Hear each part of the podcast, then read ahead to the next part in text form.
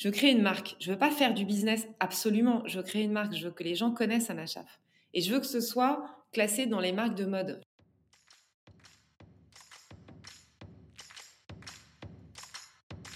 Bienvenue sur Comment t'as fait, le podcast de ceux qui veulent comprendre concrètement comment les autres ont fait. Je m'appelle Julien Hatton, je suis cofondateur de l'agence de communication BuzzNative et je vous propose de partir ensemble à la rencontre d'entrepreneurs et dirigeants passionnés et passionnants, pas toujours dans la lumière, mais qui font pourtant rayonner leur structure et leurs équipes. À ces profils au parcours non linéaire, audacieux ou encore atypiques, je n'ai qu'une seule envie, leur poser la question comment t'as fait? Si vous aussi auditeur, vous rêvez de découvrir les coulisses et le quotidien de nos invités, que vous soyez entrepreneur averti, débutant ou en devenir, abonnez-vous et embarquez avec moi chaque semaine pour des épisodes d'une heure qui vous feront gagner des années d'expérience. C'est parti Bonjour chères auditrices et auditeurs, aujourd'hui j'ai le plaisir d'accueillir Marie Schott, fondatrice de la marque Anachaf qui crée des sous-vêtements au ressenti inédit et initie le mouvement de slow lingerie. Salut Marie Bonjour Julien alors, Marie, même si ta marque est récente, hein, tu n'es pas pour autant une novice de la mode ni de la gestion d'entreprise, puisqu'après des études à HEC, tu as démarré ta carrière dans le conseil, dans lequel tu as eu plusieurs expériences, pour ensuite créer la marque de sous-vêtements Undies avant de devenir présidente directrice générale de la marque Etam en 2011. En 2020, tu lances ta propre marque de slow lingerie avant de prendre la direction de la marque The Couples, début 2021, avec pour mission d'accentuer la créativité et la désirabilité de la marque et de poursuivre son développement international et digital. Alors je précise que ce n'est pas ici un ou, mais un et. Tu jongles bien entre deux activités, fondatrice de ta marque Anachaf et DG de The Couples. Un parcours passionnant qui amène plein de questions et ce que je propose aujourd'hui pour cet épisode, c'est de revenir sur tes expériences avec pour fil conducteur. La première partie, dans le cadre de la création de la marque Anachaf, comment tu as fait pour déterminer ton positionnement de marché, hein, sachant qu'il existe des multitudes de marques et que chaque jour probablement des centaines ou des milliers de marques se créent Ensuite, on évoquera ton lancement. Comment concrètement tu as fait pour générer du chiffre d'affaires dès le premier jour? Comment tu t'y es prise? Quelle a été ta stratégie? Et puis enfin, parce que c'est pas commun, mais ça va peut-être le devenir de plus en plus, comment tu as fait et même comment tu fais, puisque tu es en plein dedans, pour gérer en même temps ta marque et celle de The Couples? Ok pour toi? Super. Allez, bah écoute, c'est parti. Euh, avant d'attaquer sur le premier comment tu as fait, est-ce que tu peux nous présenter en deux, trois mots Anachaf, son concept, sa différence? D'accord. Alors, Anna c'est une marque de lingerie pour les femmes qui n'ont plus envie de porter de soutien-gorge tous les jours. Donc, euh, c'est des soutiens-gorge, des brassières, des culottes, des tops, qui sont à destination vraiment de ces femmes qui cherchent une alternative aux marques de lingerie traditionnelles. donc, positionnement prix aux allons, enfin, même, même positionnement prix que Princesse Tam Tam ou Isée, donc euh, un soutien-gorge entre 40 et 45 euros, mmh une culotte entre 15 et 25. Et l'idée, c'est vraiment d'avoir des produits très légers, euh, à la fois jolis et confortables, que tu ne sens pas quand tu les portes. D'accord. OK et alors justement, ce concept que tu as apporté sur sur le marché, comment tu as fait pour déterminer ce, bah, ce positionnement? D'où ça vient? C'est un constat que tu as fait? C'était une idée que tu avais depuis longtemps? Comment comment t'es venue l'idée et le positionnement? Alors, ce n'est pas du tout un constat que j'ai fait, pas du tout Mmh une idée que j'avais depuis longtemps. en fait, quand j'ai quitté moi j'ai une grosse, grosse expérience en lingerie puisque j'ai créé Undies, avec, enfin au sein du groupe Etam, en 2007 et ensuite, j'ai été DG d'Etam de 2011 à 2018. Donc, j'ai passé 11 ans dans le groupe Etam, leader français de la lingerie. donc, je connais vraiment très, très bien ce marché. Mmh quand j'ai quitté ce marché, quand j'ai quitté Etam, je ne savais même pas ce que j'allais faire. C'est-à-dire que j'avais même pas, pas du tout l'idée de, de créer une marque en tête. Enfin, je, voilà, je suis partie parce que j'en marre. Ouais. Et puis, au bout d'un an, euh, à ne rien faire, moment très agréable d'ailleurs, euh, euh, j'ai commencé à, à, me dire, mais en fait, ce que j'ai envie de faire, c'est de créer un truc à moi. J'ai pas envie de retourner dans le corporate tout de suite. Je savais que j'allais y retourner, mais parce que je savais qu'à un moment ou à un autre, ça allait me manquer. Mais là, c'était pas le bon moment. Voilà, j'avais envie de faire autre chose et j'avais envie de créer quelque chose. J'ai commencé à réfléchir et je suis partie dans tous les sens, hein, comme quand on réfléchit et quand on est créatif. Et puis, bon, au final, je suis revenue au sujet de la lingerie parce que c'est un sujet que je connais très bien, que j'aime beaucoup. Et j'ai commencé à réfléchir à, OK, une nouvelle marque de lingerie, ce serait quoi? Et, et là, deux évidences me sont apparues, dont je n'avais pas conscience quand j'étais chez Etam. Hein, c'est ça qui est très intéressant. D'accord. Première évidence, bah, finalement, il y a de plus en plus de filles qui ne portent pas de soutien-gorge, dont moi. Mmh et, et, ces filles sont plutôt des early adopteuses, enfin, c'est-à-dire plutôt plus mode, plus parisienne, plus. ça veut forcément plus jeune. Enfin bon, pas moi parce que moi j'ai 48 ans, mais le, groupe est quand même plus jeune. Et donc je me suis dit, bah il y a forcément, comme comme dans tous les, toutes les tendances de, de, consommation, quand il se passe quelque chose dans un petit groupe qui est un peu en avance, ça diffuse dans le reste de la société. Donc je me suis dit, ok, je mets ça dans un coin de ma tête, le no-bras. Et, euh, et, puis dans un autre coin de ma tête, euh, l'autre évidence en fait que j'ai mise dans un autre coin de ma tête, c'est euh, les marques de lingerie sont des marques qui sont hyper descendantes, qui parlent pas du tout à leurs clientes, qui prennent pas en compte la vie des clientes. Comme les marques de mode. Les marques de mode, c'est des marques qui voilà ont des intentions, des et, mais qui c'est pas des marques qui vont échanger avec leurs clientes pour comprendre pourquoi est-ce que tu consommes mon produit. Les marques de beauté, en revanche, sont des marques à la fois les plus anciennes comme L'Oréal, les plus nouvelles comme Glossier, qui passent leur temps à parler à leurs clientes, à comprendre pourquoi tel produit marche ou ne marche pas, etc. Mmh, et je me suis dit, ben, la lingerie qui est au confluent de la mode et de la beauté, ben, a pris le parti de, de ne pas parler à ses clientes, et c'est super bizarre. Donc moi, je vais parler à, pas mes clientes, mais je vais parler aux femmes. Et donc, c'est avec ces deux idées que je suis partie. Je parle aux femmes et j'ai dans un coin de ma tête le sujet du no-bras. Et donc, je suis partie. J'ai commencé à euh, interviewer 100 personnes. 100 femmes que j'ai appelé le groupe des 100, euh, qui, qui ont après été mon, enfin, vraiment mon inspiration, les, les femmes importantes dans ma création. Enfin, toutes les femmes sont importantes, mais c'est vraiment les 100 femmes qui m'ont accompagnée dans, dans, la création de la boîte. J'ai passé une heure, une heure et demie avec chacune. Donc, d'abord mes copines, euh, euh, ma mère, ma belle-mère, euh, les copines de ma mère, les copines de ma belle-mère, les copines de mes copines. Enfin bon, bref. Et comme ça, bah, je suis sortie de mon cercle proche. Mmh je suis allée un petit peu plus loin. Je suis partie en province. Enfin, j'ai vraiment interviewé plein de femmes différentes, de tous les âges. Mode, moins mode. Euh, oui, tu as essayé d'avoir un panel représentatif, enfin global. Pas forcément représentatif, mais en tous les cas, mmh. divers. C'est-à-dire mmh. d'avoir. et puis, avec, avec toutes ces femmes, j'ai parlé de lingerie. Et ce dont je me suis rendu compte, déjà, c'est que, waouh, elles avaient un nombre de trucs à dire, mais de ouf. C'est-à-dire que je pense que si tu parles à une femme de t-shirts, pulls, elle a moins de trucs à dire que de lingerie. Parce que lingerie, direct, ça part dans un truc qui touche au corps, qui touche à l'intime, qui touche à la sexualité, qui touche...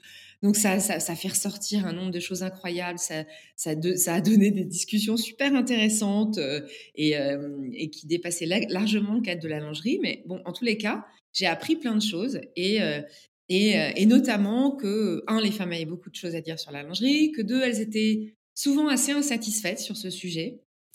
En tous les cas, que c'était un sujet pour elles. Voilà, c'est un truc important pour elles. Alors je me suis dit, ok, bon, je vais continuer. Et à partir de ces interviews de 100 femmes, j'ai écrit un questionnaire que j'ai posté, en fait.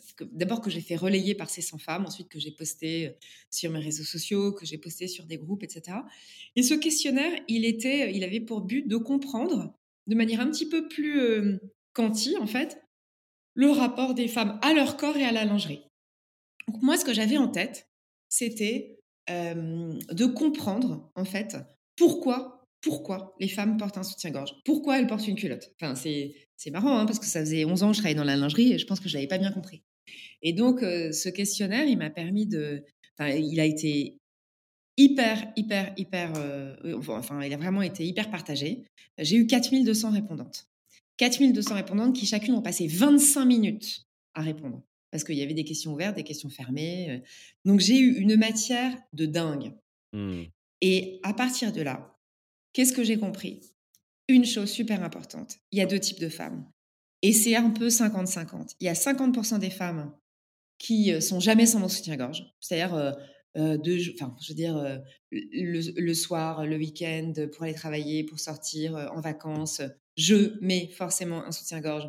Il est plutôt structuré. Et ça fait partie de ma manière de me préparer, de, enfin, ça fait vraiment partie intégrante, de moi. Et il y a 50% de femmes qui sont, je sais pas.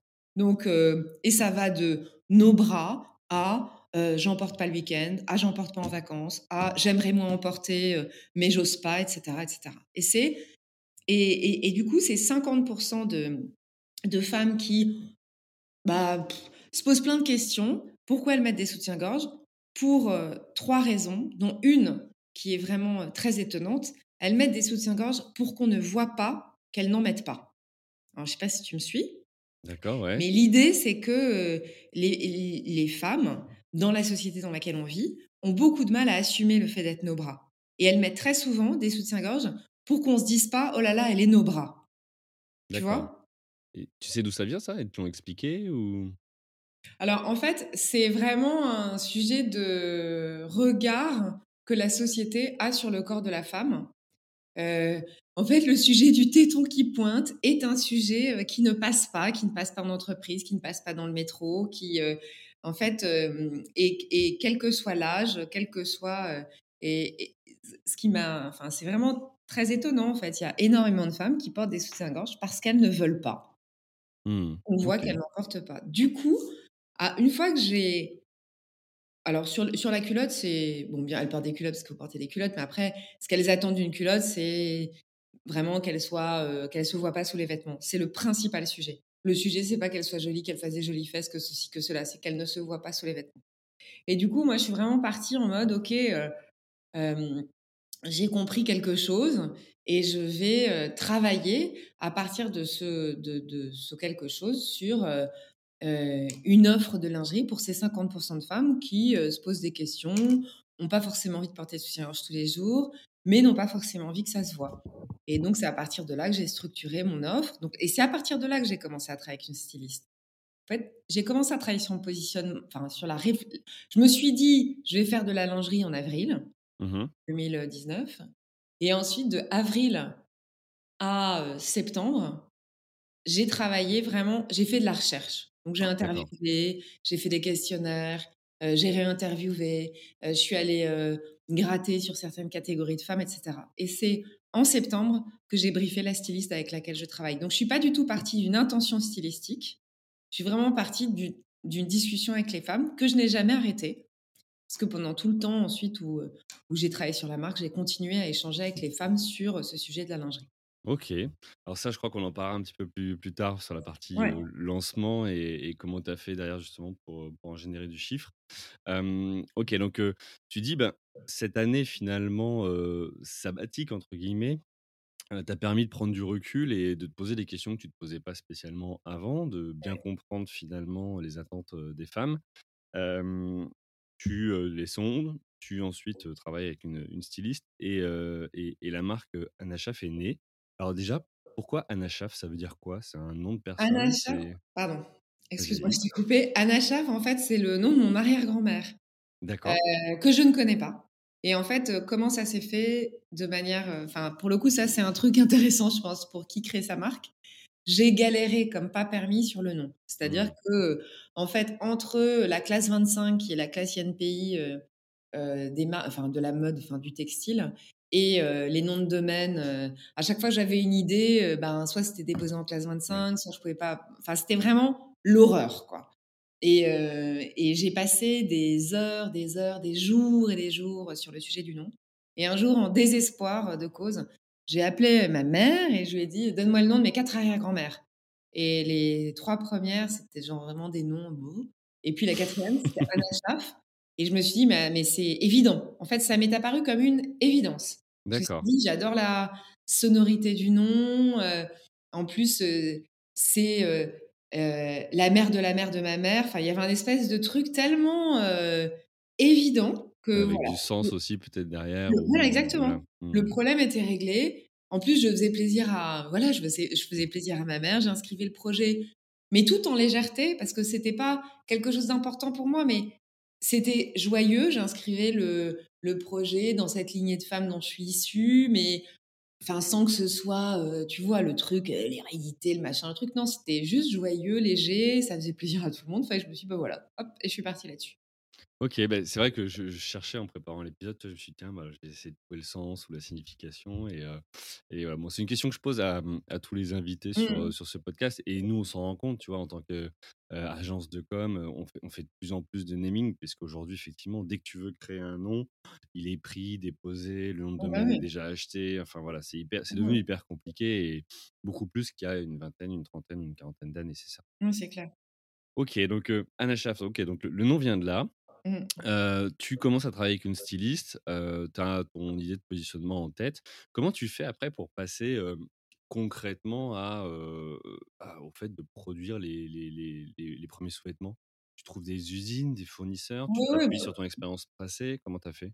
Oui, alors là, moi, j'ai quand même, je sais pas, 20 ans de textile, dans les pattes, donc je connais quand même bien, j'ai plein de contacts. Enfin, c'était pas ce sujet de la prod, pour moi, il était pas compliqué, en vérité. Ce qui est compliqué, c'est de trouver les en fait, ce qui est compliqué en lingerie bon, après, moi, je travaille avec une enfin, je travaille avec une usine, heu, au au au Maroc, heu, que heu, voilà, je je que que je que j'aime beaucoup, quelqu'un que j'aime beaucoup. Enfin, c'est c'est très, hem mais je dirais que cette partie-là, ben, j'ai de la chance. Voilà, j'ai de la chance parce que du fait de mon expérience. Ce qui est compliqué, en fait, quand tu fais du, du du textile et notamment de la lingerie, c'est très compliqué de trouver une usine qui mette bien au point et de trouver la bonne modéliste, OK.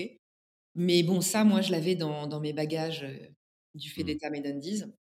Ce qui est vraiment compliqué, je trouve que c'est de trouver les matières. C'est de trouver les bonnes matières.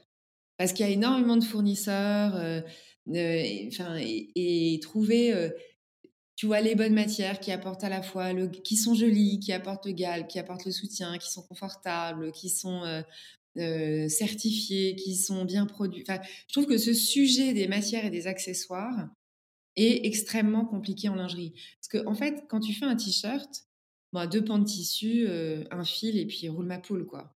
Quand Mmh. tu fais, heu, de la lingerie, même légère comme la mienne, c'est-à-dire sans coque, sans armature et cetera, tu as énormément de tu as des élastiques, tu as plusieurs matières, tu as des anneaux, tu as des agrafages, et c'est vraiment c'est cette partie-là qui est un peu lourde, en vérité Mmh. et puis tout doit être matché en couleur et puis ça, c'est un peu c'est un peu compliqué. Mais sinon, sur le toute la partie, prod, mise au point, bah, j'avais quand même, toute mon histoire et toute mon expérience.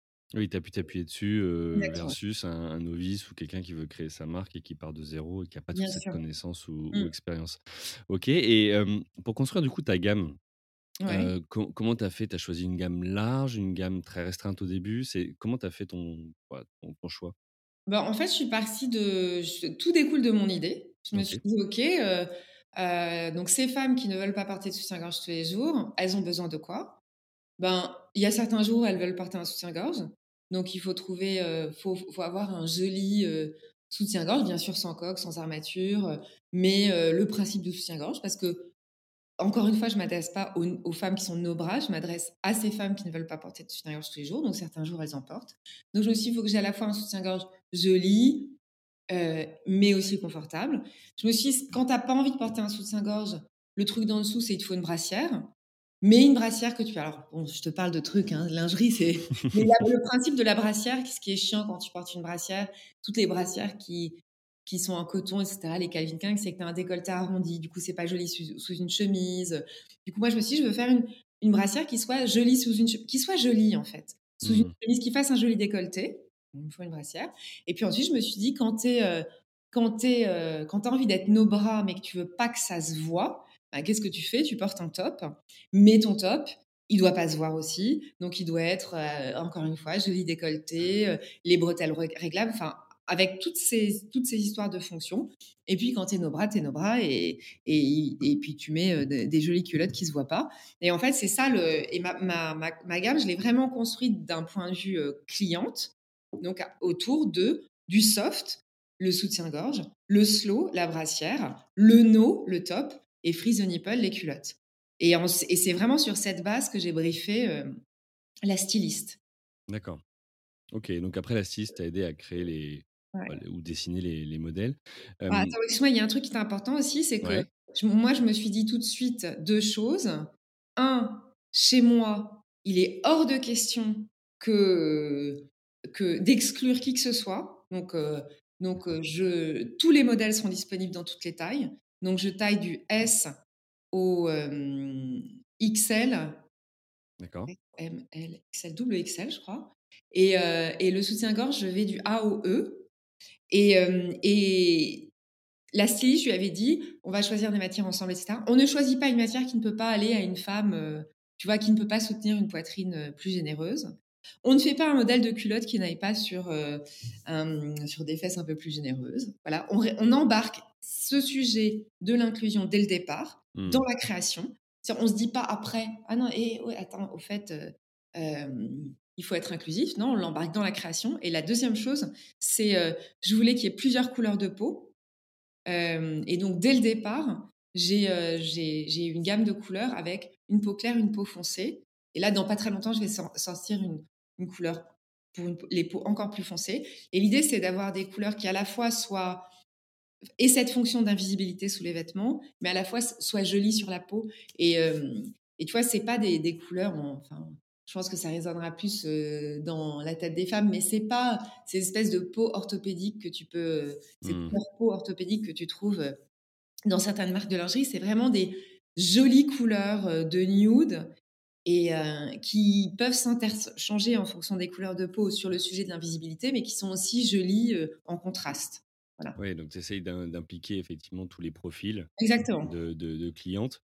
ça m'amène à une question, tu vois, parce qu'il y a quelques années, c'était Abercrombie qui s'était fait critiquer, et même plus, parce que il, voilà, il s'occupait que de certaines que de certains profils. J'ai l'impression qu'aujourd'hui, ce serait impossible de relancer une marque sur un positionnement comme Abercrombie, non? Bah, Moi, je pense que c'est super possible. En fait, ce qui est important, c'est d'être clair. C'est-à-dire que... Et moi, je suis très gênée. Je vois pas pourquoi est-ce que... On de... enfin, pour moi, c'était important de parler à tout le monde. Enfin, en tous les cas, pas de parler à tout le monde, parce que je parle pas à tout le monde, puisqu'il y a 50% des femmes auxquelles je parle pas, celles qui sont jamais sans mon soutien-gorge.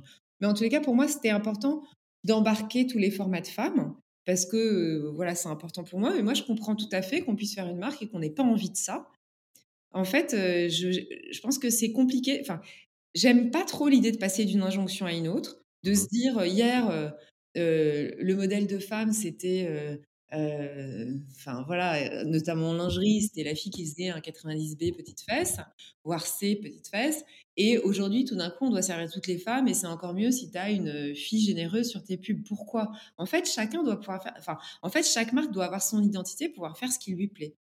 Et tu as des marques aujourd'hui qui montent en taille, mais qui ont des expressions de marque qui restent très. Bah, tu vois, une marque comme Livy, c'est de la lingerie assez sexy. C'est une ancienne d'Etam aussi, enfin de d'Undies.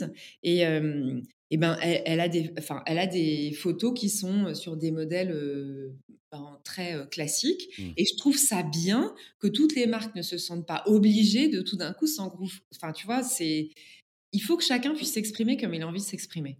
Oui, parce que le risque, c'est la convergence finalement des messages et, autres. Et le truc super quoi. Mmh. Voilà. Et c'est pas parce que elle a pas une communication qui est quand même assez, on va dire, monotype que pour autant elle monte pas en taille, etc. Mais elle a envie de communiquer comme ça. Et moi, je trouve ça hyper louable. Il faut pas qu'il y ait une pression. Tu vois, faut pas que tout d'un coup, enfin, faut pas être soviétique dans la mode, quoi. Faut pas mmh. passer de, alors c'est forcément ça, c'est forcément ça. Enfin, chacun doit faire ce qui lui plaît. C'est vraiment ça. C'est depuis tout à l'heure, tu, tu parles à chaque fois, c'est 50% ou c'est c'est pas celles qui en mettent pas du tout ou enfin tu vois à chaque fois et en fait on est au milieu c'est il y bah en a pour tout pour tout le monde et pour tout le monde et, et, je trouve ça hyper intéressant. Alors du coup tu dis ok je m'adresse à différents profils euh, toute taille etc comment tu fais pour gérer ton stock? T'as produit un stock d'avance parce que Alors j'ai produit, ouais, j'ai produit un stock d'avance. En fait, ce qui se passe, bah, on, revient sur le problème de la matière et de l'accessoire. C'est-à-dire qu'en lingerie, ben, tu as beaucoup, beaucoup d'accessoires, donc agrafage, anneaux, élastiques, etc.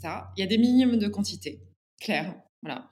Donc si tu veux avoir tes couleurs en plus, tu es, obligé d'avoir des. Enfin voilà, si tu veux pas faire que du noir, et moi je voulais pas faire que du noir, c'était hyper important pour moi d'avoir. Si tu avoir tes couleurs. Et donc, euh, bah donc euh, euh, j'ai développé les matières et les accessoires dans les couleurs au minimum de quantité. Ensuite, mon fournisseur au Maroc m'a fait des premières quantités assez faibles, hein, mais quand même, j'ai six tailles en haut, j'ai cinq tailles en bas. Donc, tu vois, j'avais quand même. j'ai dû quand même faire quelques pièces à, la, à la taille hein, et à la couleur. Et puis ensuite, il m'a gardé tous les stocks. Et puis, tous les stocks de matière et d'agrafage. Et à partir du moment où j'ai commencé à vendre et où j'ai compris ce que je vendais, bah, j'ai réassorti sur ce que je vendais. C'est à peu près mmh. ça qui s'est passé. D'accord, oui. Oui, sur les, mais, 80, quoi. Mmh. Voilà, mais t'es forcément...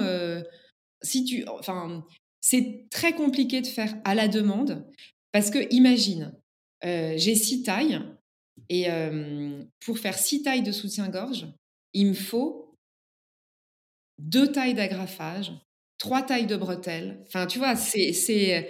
En fait, le truc est d'une complexité tu vois, c'est vraiment de la gestion bah, d'épicerie, quoi. Et, et du coup, tu as forcément, as forcément des stocks. Moi, j'ai choisi d'avoir des stocks de matière. Et mon fournisseur m'a aidé là-dessus. C'est-à-dire qu'il m'a dit, pas de problème, Marie, je garde tes stocks de matière et on fera ce qui se vendra derrière. D'accord. Et il a joué le jeu.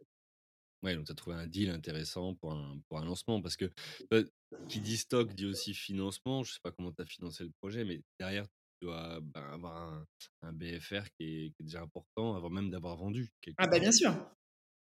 Bien sûr, bien sûr. Enfin, le, c'est un peu le. Ah, alors après, euh, entendons-nous, c'est quand tu parles d'élastique et, euh, et, de ces matières, c'est pas des très gros investissements. Hein. Oui. Mmh. Mais, mais oui, forcément, tu dois avancer le prix de la matière, tu dois avancer le prix de la façon, tu dois donc il y a forcément un sujet de financement. À moi, comment je me suis financée Je vais te dire, euh, je suis très transparente là-dessus. Je me suis autofinancée. D'accord. Et je, vais, et je continue à m'autofinancer pour une simple et très bonne raison, je pense, c'est que euh, je veux être libre. C'est-à-dire, je veux que personne vienne me faire chier. Enfin, tu vois, c'est mmh. très vulgaire, mais euh, moi, mon, mon plaisir dans cette aventure, c'est la liberté. Ouais, et, et, je suis prête, on en parlera tout à l'heure, à faire deux choses, deux choses en même temps à, tu vois, vraiment énormément travailler pour être libre. Parce que mmh. pour être libre sur ce projet, ce projet, il est très personnel. Bah, voilà, c'est le nom de mon arrière-grand-mère, c'est ma manière de voir la lingerie, c'est ma manière de voir la mode. En fait, je fais les choses comme j'ai envie de les faire. Je ne veux pas que quelqu'un vienne me dire tu mets trop d'argent là, tu fais pas assez bien ça, tu peux pas faire de trucs en même temps. C'est mon territoire de test, de, c'est mon laboratoire, c'est et c'est ma liberté. Mmh. Ok. Bah, écoute, top.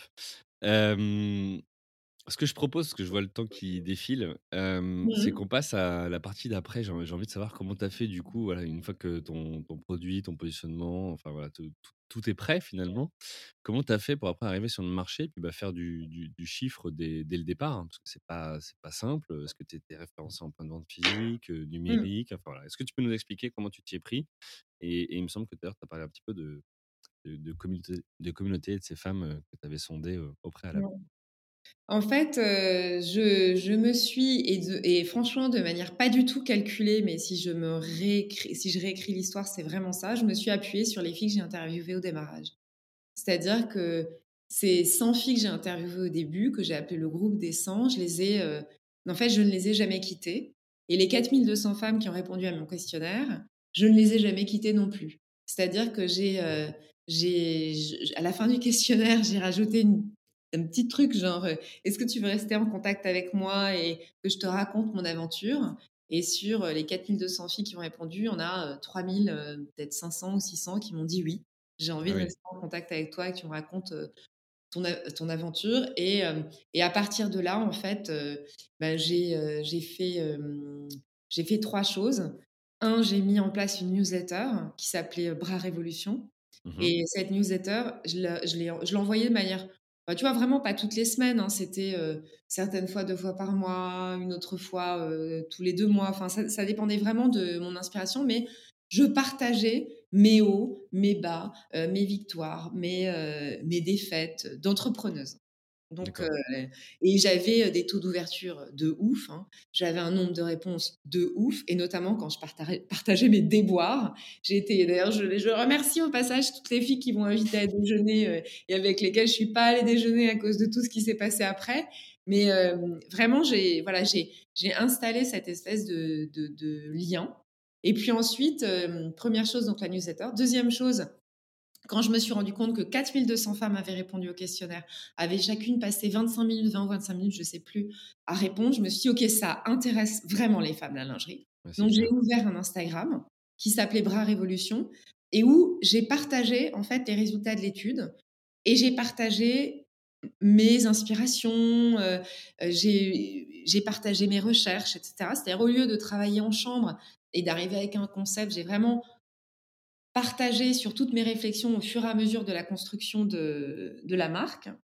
Et puis, euh, et puis troisième, troisième truc, j'ai créé un petit site qui s'appelait Bras Révolution aussi, et sur lequel je postais de la recherche plus longue. C'est-à-dire, quand je faisais des interviews, ben, je les rédigeais, je les postais.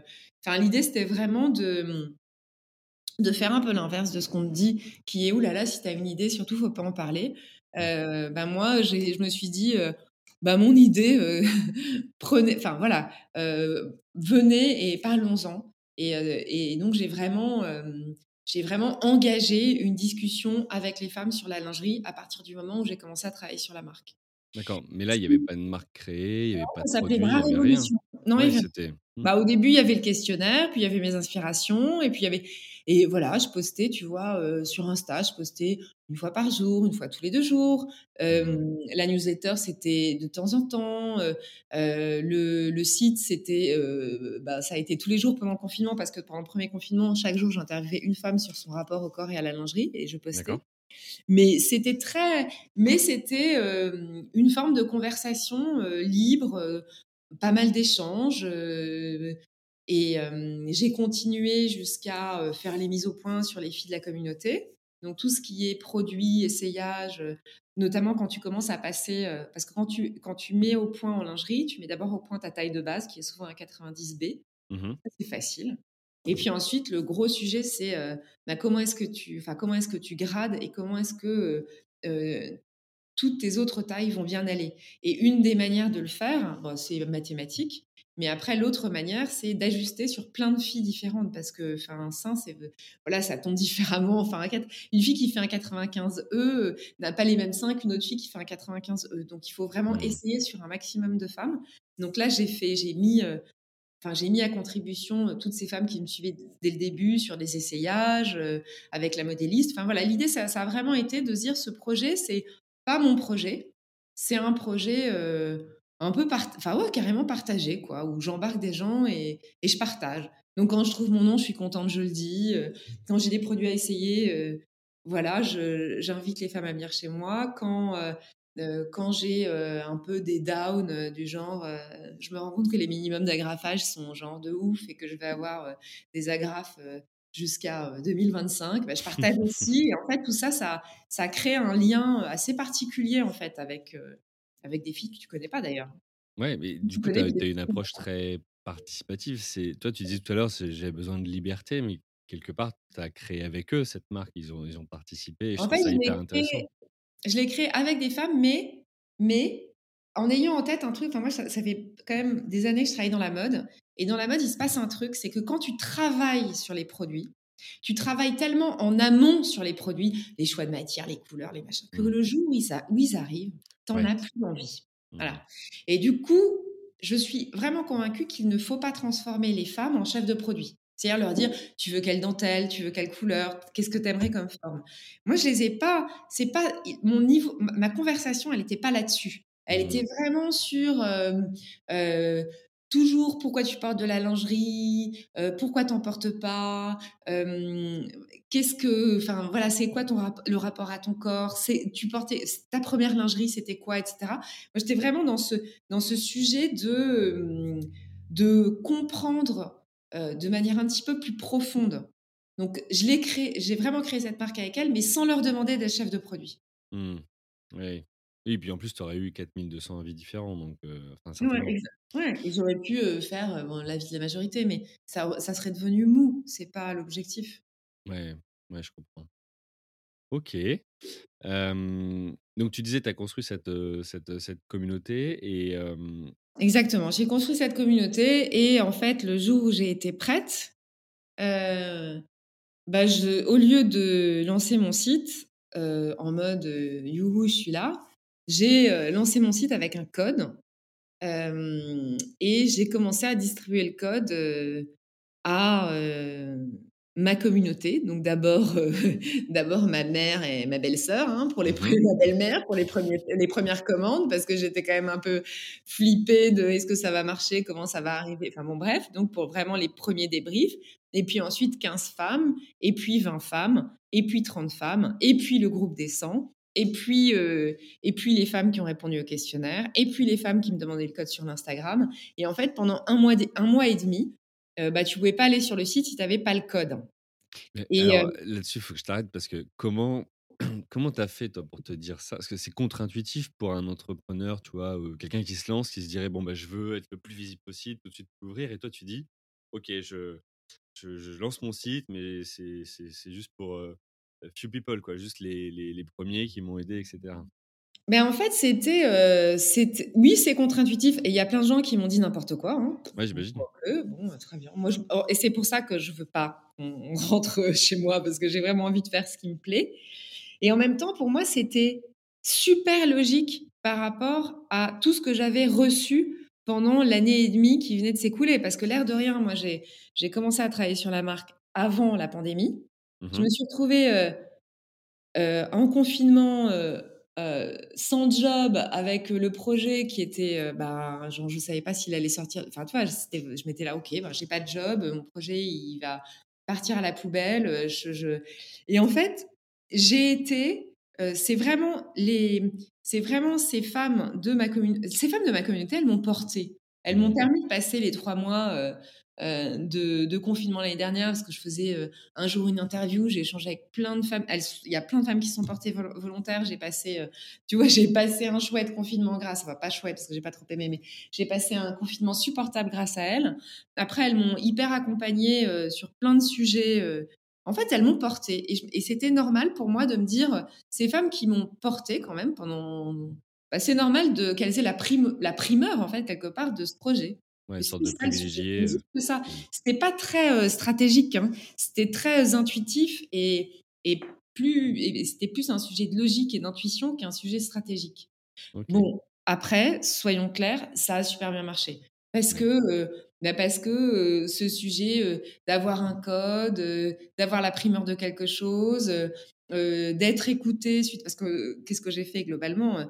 Les, les je pense que les, heu, 105 j'ai interagi avec les 200 premières acheteuses, pour de vrai. Ah, toi, heu directement, tu les as moi directement, tu as échangé avec eux? je les ai appelées, je leur ai écrit, enfin, pour, avoir leur débrief, enfin, tu vois? Donc Mmh. mais donc c'est encore du lien qui se crée, encore, mais toi, c'est encore de la matière pour faire mieux ton job derrière. Enfin, c'est hyper vertueux, en fait. C'est il y Mmh. a un côté très, très vertueux à la chose et hem et c'est comme ça que c'est comme ça que j'ai fait, prem mes 1ers euros. Et honnêtement, heu, le week-end où j'ai lâché le code, au, au groupe des 100 reste un de mes meilleurs week-ends parce que le groupe des 100, c'est vraiment mes proches, heu, donc heu, bon, bah, là, je veux dire les commandes ont tombé, sont Ouais. tombées comme ça, c'était Là, quand génial, tu reçois les notifications par mail ou ou ou Ouais, ou sur alors pas ton par mail, j'ai l'appli sur mon téléphone, Ah donc tu as reçu notif. là, «Ouh!» voilà et et ce qui est super chouette, c'est que ça enclenche à nouveau un truc vertueux. C'est-à-dire que du coup, très vite, j'ai vu ce qui se vendait, ce qui se vendait pas. Oui. Très vite, j'ai passé des rassorts. Je suis tombée en rupture, heu, je suis tombée en rupture juste après avoir ouvert à tout le monde, juste après avoir enlevé le code. Donc heu, genre début janvier, mais dès, heu, la mi-février, j'avais un 1er réassort, heu, parce que courant novembre-décembre, j'avais compris ce qui allait se vendre, quelle taille allait se Mmh. vendre, quel modèle allait se vendre et cetera. Donc en fait, c'est hyper voilà, tout ça est très vertueux et puis ensuite, le bouche à oreille, Mmh. Voilà, il y a quelque chose enfin, quand quand on a la primeur ou l'exclusivité sur quelque chose, on en parle autour de soi, quoi et hem, voilà, donc ça Je je voudrais du coup revenir sur le le moment où tu dis, «J'ai donné les codes, d'abord les 15 et cetera jusqu'aux Ouais. 100» et au moment où tu l'enlèves, jusque-là, tu as pas fait pub, c'est que Non. bouche à oreille, des gens qui en parlent Mmh. et et là, tu as quand même des commandes quand enlèves Ouais. le code, mais que c'est plus forcément les Oui, parce qu'en fait, j'ai fait 1 mois et 1/2 de, hem, j'ai fait un alors ce qui ce qui se passe, c'est que quand tu es, heu, quand tu as un code, tu es tu tu tu es pas référencé du coup, hein. Mmh. Donc ça, faut quand même, voilà, c'était un des sujets où je Oui, m'étais le dit: site web, il est pas référencé, après, Mmh. c'est pas très grave. En fait, au final, bon, je sais pas. Moi, c'était la c'était la seule c'était le seul tu vois, le le le seul truc dont on m'avait dit: «Attends, fais gaffe à ça» et je m'étais dit: «Oui, c'est vrai, mais bon, c'est pas grave». Non, mais après, quand j'ai a en fait, la la pompe était amorcée, le Mmh. bouche à oreille était amorcé et hem et ça a continué. Alors après, à partir du moment où j'ai, hem, où j'ai, heu, comment dire? Enlevé le code, bah, j'ai fait des RP, hein. C'est-à-dire que moi, j'ai une chance, enfin, faut pas non plus se mentir, hein. J'ai travaillé 11 ans en lingerie avant, j'étais DG d'Étam, forcément les gens me regardent, hein. C'est-à-dire Mmh. que, heu, je veux dire la presse, bah, si moi je fais une marque de lingerie, ça intéressera un tout petit enfin forcément, en tous les cas, ça interpellera plus. Je je suis plus attendue au tournant, mais je suis aussi plus regardée que plein d'autres gens. Donc moi, j'ai actionné ça, hein. Donc j'ai pris, une agence de presse, pour travailler justement la presse et l'influence, D'accord. à partir du moment où j'ai ouvert. Et et et c'est très, ça aussi, c'est très déclencheur de trafic, de et aujourd'hui, maintenant, que j'ai fait tout ça et avec un peu de recul, je pense que c'est enfin, il y a un sujet qui est hyper important quand enfin, bon, après tout le monde le sait, mais bon, moi, je je l'ai expérimenté, donc je peux le Mmh. partager. Enfin, quand on crée une marque, l'influence, c'est, heu, diabolique, hein. C'est-à-dire que si on est porté par les bonnes bonnes personnes, si on est, heu, revendiqué, relayé par les bonnes personnes, ça a un impact, mais super puissant. Enfin, c'est-à-dire que c'est court terme, en plus. ah oui, enfin, Mmh. après ça dépend des influenceuses. Moi, je te dis influenceuse parce que moi, je suis dans la lingerie, mais Mmh. heu, ça dépend vraiment des influenceuses. Mais il y a des influenceuses qui font vendre dans la minute où elles parlent de ton produit. Ouais, ouais, Et tu vois, moi, je me suis retrouvée même certains week-ends à me dire: «Putain, qu'est-ce qui se passe, quoi? Qu'est-ce qui se passe? Ah oui quelqu'un avait quoi?» partagé ou publié un et en fait et là, c'était c'était, c'est c'était une fille, elle qui a un blog qui s'appelle Un blog de filles, qui avait qui m'avait trouvée sur Insta, Ouais, même pas par mon agence de presse, qui m'avait trouvée sur Insta, qui avait acheté, qui avait trouvé les produits top, qui en avait parlé dans un vlog. Au moment où elle en a parlé, enfin après j'ai re le le chiffre est parti et c'était un week-end, je me souviens, je te moi je me dis: «Mais qu'est-ce qui se passe? Qu'est-ce qui se passe?» j'ai appelé mon attaché de presse, heu: «Tu as fait un truc?» «Bah non, je comprends pas», et on a commencé à chercher avec mon mari et hop, on est trom tombés sur cette vidéo et c'était elle. D'accord. et en fait, il y a vraiment, c'est ça, c'est vraiment l'influence, c'est quand même super important dans la constru enfin, c'est super important dans les ventes, mais aussi dans la construction de la marque. Il faut qu'on parle de toi, en fait. Il Mmh. faut qu'on parle de toi et Et c'est comment important que ce soit pas que toi qui parles de toi. Oui, oui, que ce soit les autres qui soient Voilà, qui donnent leur avis exactement. et et comment tu fais, du coup, cette notion influence, tu vois? Parce que nous, c'est la question que beaucoup d'entrepreneurs ou équipes com ou market peuvent nous poser, mais c'est, tu tu démarches toi-même certaines influenceuses parce qu'elles ont les mêmes valeurs ou autres en fonction de leur, leur, taille de communauté? Est-ce que tu vas sur des plateformes qui permettent de le faire? Parce qu'il y a des plateformes aujourd'hui qui agrègent des influenceurs et influenceuses. Comment comment tu gères la chose? Alors en fait, aujourd'hui, bon, au début, quand je faisais Bras Révolution, je les contactais directement pour les interviewer, tout ça. Bon, bah, heu, effectivement sur, hem, sur, heu, soit les mêmes valeurs, enfin soit des intérêts communs et cetera. Mmh et ça marche plutôt pas mal. Maintenant, comme il ne il ne t'a pas échappé que je fais 2 trucs en même temps, je peux plus le faire. Oui. et puis surtout, il y a certaines influenceuses, enfin, c'est qui sont quand même difficilement atteignables. Et donc j'ai, une attachée de presse qui travaille pour moi, D'accord. Qui, qui travaille pour la marque qui a un bureau de presse et d'influence, qui s'appelle Mmh Mania Presse Mmh et qui fait ça pour moi et qui le fait, redoutablement bien, je dois dire, à date. Bah, écoute, top. Donc ils sont ils sont très bons, voilà. Et pense Bah, c'est bien, si on peut leur faire un peu de pub au passage, tant mieux. bah, écoute, ils sont très bons, ils sont spécialisés dans la mode et le lifestyle et vraiment, voilà, ils sont ils ils sont ils sont très bons. Donc donc ça, c'est un, sujet important. Et puis là, maintenant, concernant le trafic, Mmh Je suis en train de tester, mais en mode très, très light. Tout ce qui est Facebook Ads, Google Ads. OK. Pourquoi je le teste en mode light? Parce que j'ai pas de stock. Mmh Je suis à nouveau en rupture. Donc j'ai un réassort qui arrive en juin, des nou une nouvelle collection qui arrivera, enfin en tout cas des nouveaux produits qui arriveront en septembre. Mais je me dis qu'il faut que j'essaye de comprendre comment ça Mmh. fonctionne. Donc on met le doigt dedans pour, heu, mais mais c'est pas, heu, voilà, c'est aujourd'hui, c'est vraiment encore une fois de l'expérimentation, heu, on n'est pas encore, heu mais une des clés, bien sûr, hein, c'est le trafic, hein. Oui, ouais, bien sûr. OK. Écoute, hyper, hyper intéressant. Comment tu fais, du coup, sur les tes actions, à venir, tu vois, de communication? Tu dis là, on teste Facebook Ads et cetera. Mmh mh. Tu fais comment pour choisir les les canaux ou les supports que tu veux activer? Tu as une démarche très, héroïste? Tu as une démarche plutôt, notoriété ou branding? Comment, comment On n'a pas on n'a pas une démarche, alors je dis «on» parce que je travaille avec mon mari, hein, sur un achat et que c'est lui qui s'occupe des opérations, mais donc on parle on je dis souvent «nous», mais on n'a pas une démarche très, héroïste. On a en fait encore une fois, d'où la liberté, d'où, on est chez nous et cetera. On a une démarche hyper intuitive. C'est-à-dire que pour le moment, on est, heu, hein, on est un peu des entrepreneurs à l'ancienne, hein. On est un peu des silver entrepreneurs. Enfin moi, j'ai pas les cheveux gris, mais lui, oui et hem et du coup, on est quand même assez, on f tu vois, il y a plein de gens qui m'ont dit: «Mais prends pas de bureau de presse, fais la presse toi-même, fais l'influence toi-même». Ouais, m d'accord. en fait, non. Moi, j'ai envie de travailler avec cette fille, je l'aime bien, et puis je je sens enfin, je sais pas, c'est très intuitif et et puis, heu, sur le sur le marketing, heu, tout ce qui est sponsorisé, ben, en fait, c'est en parlant avec des gens, c'est, au fil des rencontres, au fil des, mmh mais on n'est pas très, hem, on n'est pas très héroïste, structuré, hyper ultra quanti. Parce qu'on est sur des tout petits volumes, on n'a pas beaucoup de stock, donc on n'a pas beaucoup de pression. Donc on peut se permettre d'aller un peu le nez au vent, tester des choses, hem, dis on n'a pas de pression, en fait. Donc c'est voilà. Là, on va ouvrir un corner aux Galeries Lafayette, je pense que ça va quand ils réouvriront. ouais, Moi, ouais, je pense que ça va aussi nous générer de la notoriété. ouais. En fait, le truc, c'est que moi, je veux créer une marque. Je veux créer une marque. Je veux pas faire du business absolument. Je veux créer une marque. Je veux que les gens connaissent Anachaf. Et je veux que ce soit classé dans les marques de mode. Je veux pas être une marque euh, comme toutes ces marques qui se lancent, euh, tu vois, euh, genre ultra digital, Mmh, de maintenant. Moi, je, je sais pas, j'ai envie vraiment d'apporter quelque chose au marché. Et donc, ça passe aussi beaucoup par la notoriété.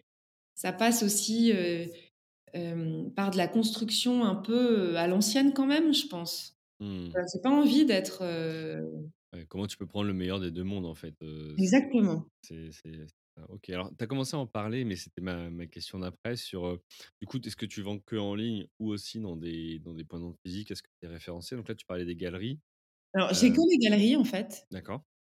et c'est vraiment, Bah, pas bah, simple c'est d'y entrer? non, c'est en fait, moi encore une fois, j'ai eu la chance d'avoir l'expérience que j'ai, hein, donc j'ai quand même pas mal de contacts, je connais pas mal de monde dans dans notre beau métier de la mode, donc heu, c c'était pas très compliqué d'obtenir un rendez-vous. Après c'est c'est pas forcément simple d'y rentrer, mais elles ont aimé le concept, donc heu, elles ont tout de suite enfin les acheteuses ont tout de suite adhéré en me disant: «Super, on te veut aux galeries», voilà, et pour moi c'est génial parce que c'est de la com, quoi, tu vois? Après c'est pas là où tu te fais de l'argent, hein.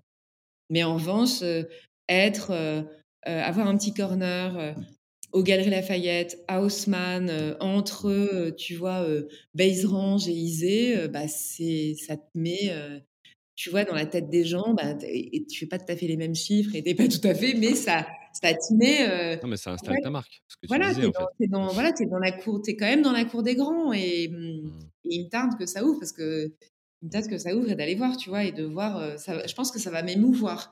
Comme, heu, le comme les premières commandes m'ont limite fait pleurer, tu vois? Quand je voyais les commandes qui tombaient au début, j'étais là: «Waouh, c'est moi, quoi!» enfin, c'est nous, c'est, Eh oui, c'est c'est le fruit de notre travail et les gens ont payé pour et puis alors le jour où le jour où je ne connaissais plus, je ne reconnaissais plus le nom des filles qui commandaient, alors là, heu, là, on est rentré encore dans une autre dimension Ouais. et puis là, de voir, heu, ta marque exprimée dans un grand magasin, enfin, je pense que c'est voilà, c'est hyper émouvant, quoi, aussi.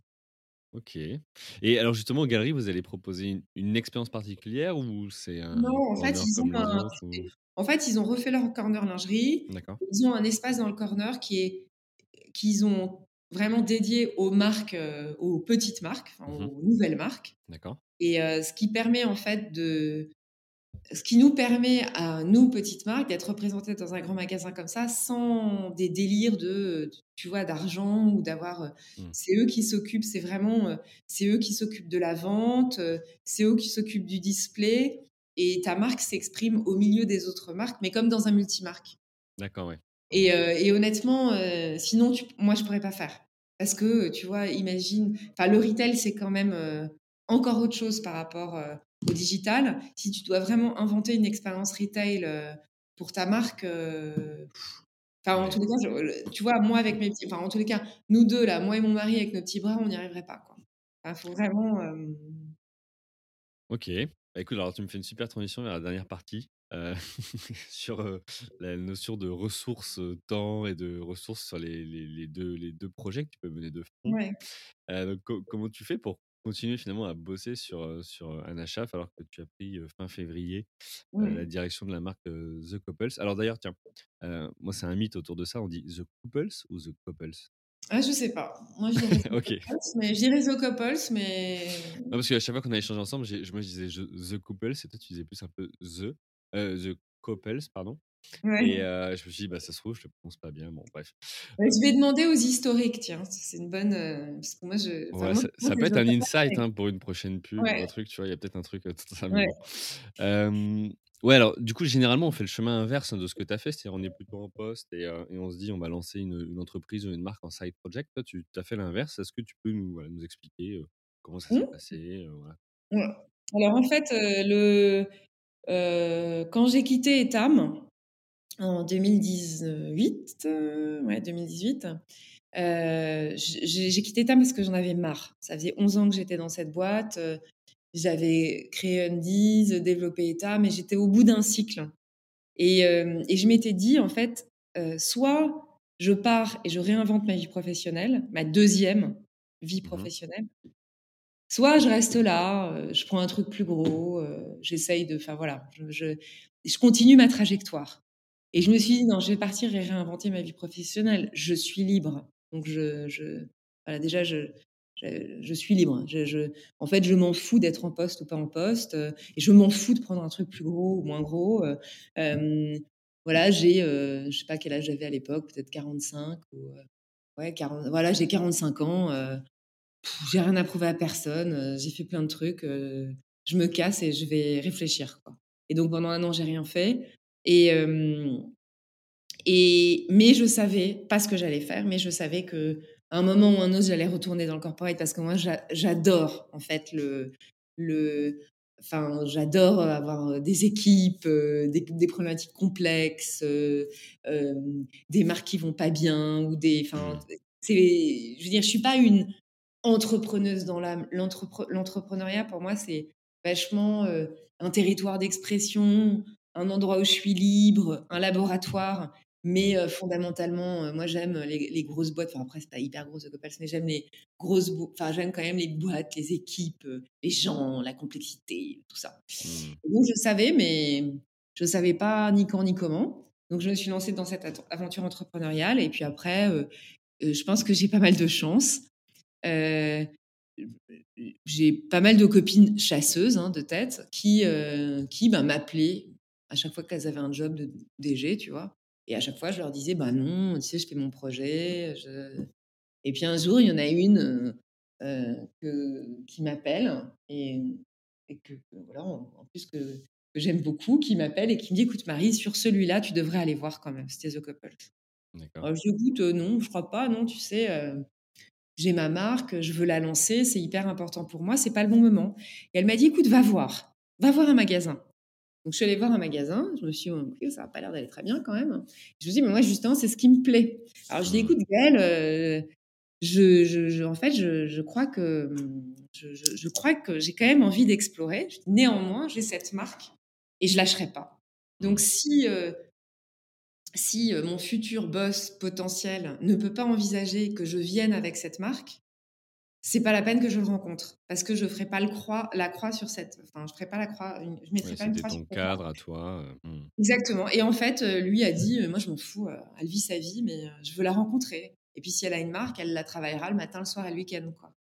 Et, hmm. et puis, et je l'ai rencontré et on s'est bien entendu et puis on a fait affaire et voilà. Enfin, c'est vraiment comme ça que ça s'est passé. Aujourd'hui, c'est hyper compliqué. La, réalité de, mon quotidien, elle est extrêmement dure.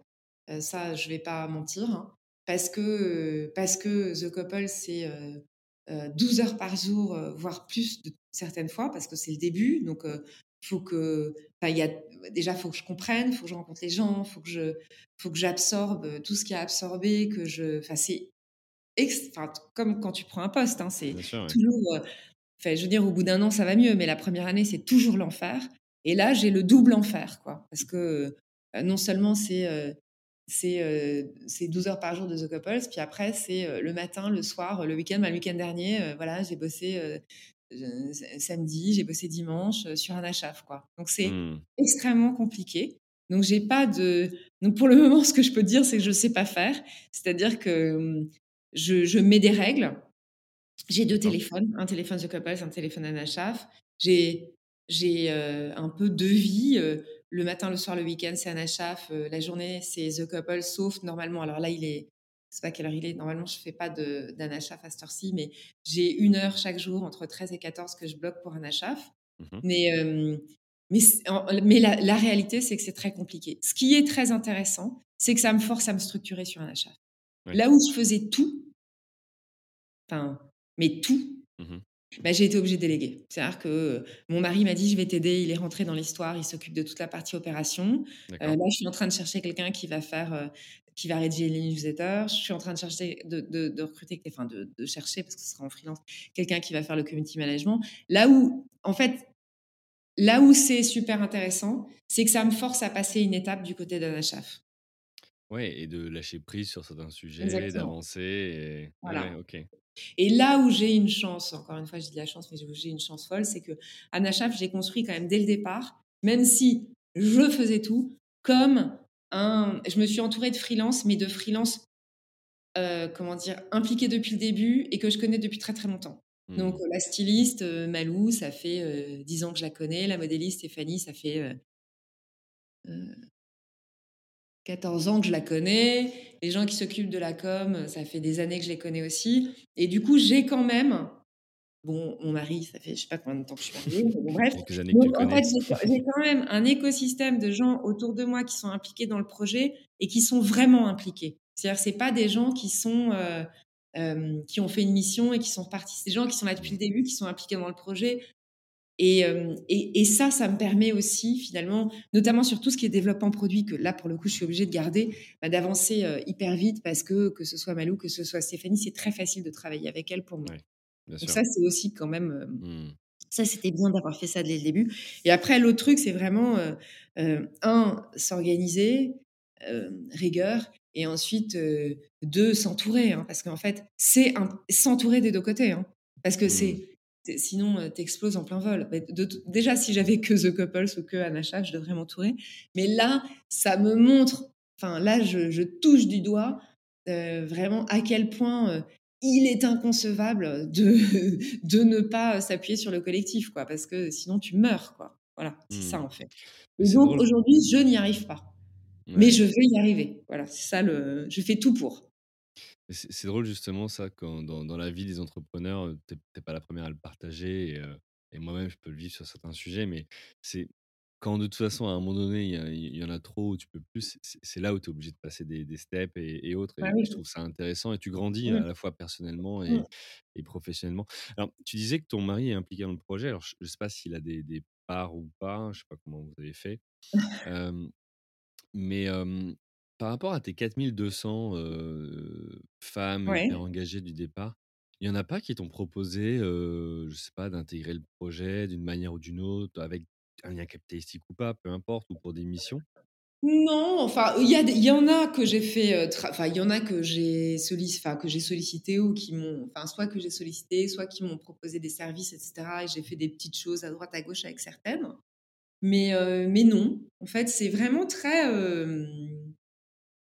Non, c'est très. c'est plus de l'échange. c'est plus de l'échange que du que du que du travail en fait. Ouais, non, mais c'est que voilà, Donc non, à date. être passionné par le projet, vouloir. Tu non, j'ai pas eu ça. Mmh. Ok. Mais après, j'ai pas forcément ouvert la porte là-dessus non plus. Enfin, tu vois, mon, mon, mon niveau de, enfin, le, niveau d'échange, il est quand même très c'est vrai qu'il est très, bah, sur la lingerie, en fait, tu vois le Mmh. truc, discussion un peu conversation. C'est de la Ouais. conversation. Donc D'accord. OK, bah, écoute, merci, merci beaucoup Marie. Je vois l'heure qui tourne et et et je vais devoir, bah, tout simplement te laisser repartir à tes activités. The Hem, Couples. voilà, The Couples en priorité. Pour conclure cet, épisode, juste, pour tous ceux qui souhaiteraient, tu vois, qui ont je je te partageais ça en en préparant l'épisode, mais je pense que comme une grande partie de la population, moi aussi j'ai rêvé un jour de créer, heu, ma marque, heu, de mode ou fashion ou de vêtements, peu importe.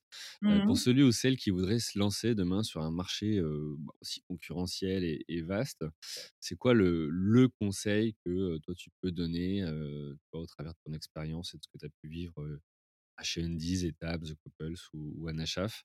C'est quoi le conseil à retenir pour, pour une bonne marque de mode? Se confronter à la page blanche.